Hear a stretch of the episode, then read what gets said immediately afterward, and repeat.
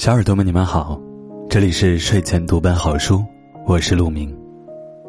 每晚十点，我在这里陪着你。今天我们要分享的文章是：等你可以支配自己的时间了，再来和我谈成功。什么是成功？众说纷纭。有人说，成功就是最终实现了自己的目的；有人说，成功就是比其他人都优秀；有人说，成功就是可以每一天都很开心；也有人说，成功就是我在乎的每一个人都过得幸福。我觉得这些都不完全正确。最让我认可的成功，还是要数可以自由支配自己的时间了。冯小刚在自己的《我把青春献给你》这本书中提到对成功人士的看法，他觉得可以睡到自然醒就是一种成功。当然，可以睡到自然醒的人分为两种，一种是真正成功的人，一种是失业在家的人。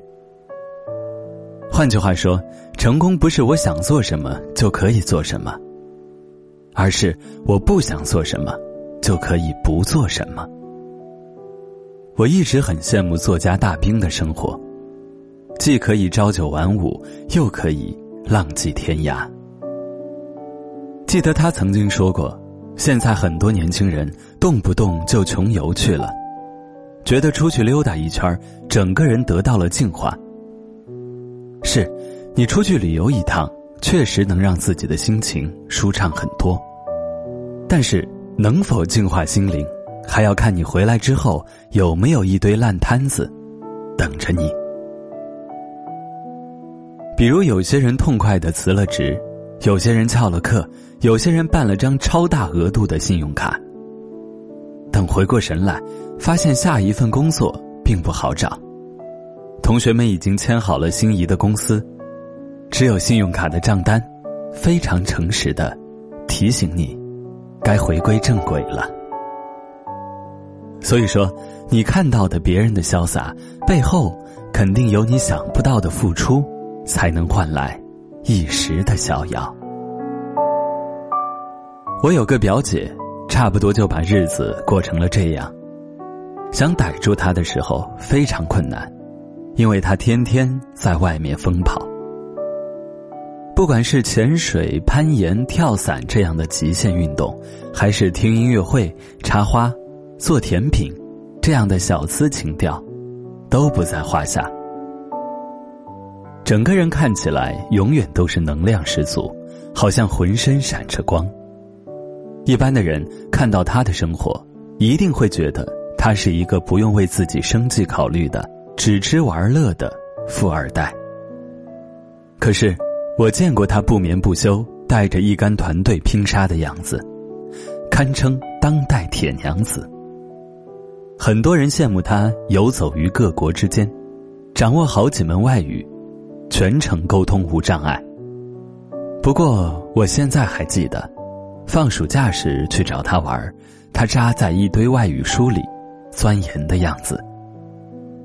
我们放假都是带回一箱行李衣服，他呢？沉甸甸的，装满了书。那时候，他经常会跟我说这样的话：“我会的东西，真是太少了，跟那些优秀的人一比，简直差的太多。”其实，在我眼里，表姐真的已经超级优秀。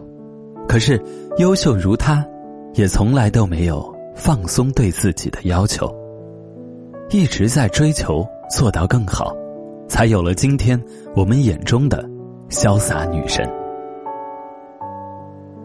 成功后的生活自然是自由且惬意的，是我们每个人都向往的。不过，通往成功的道路一定是要付出艰辛的，而且没有任何捷径。如果你想要这样的成功，那么，请从现在开始。学会合理的管控时间。这里是睡前读本好书，我是陆明。今天的文章就是这样，感谢你的收听，我们下期不见不散。晚安。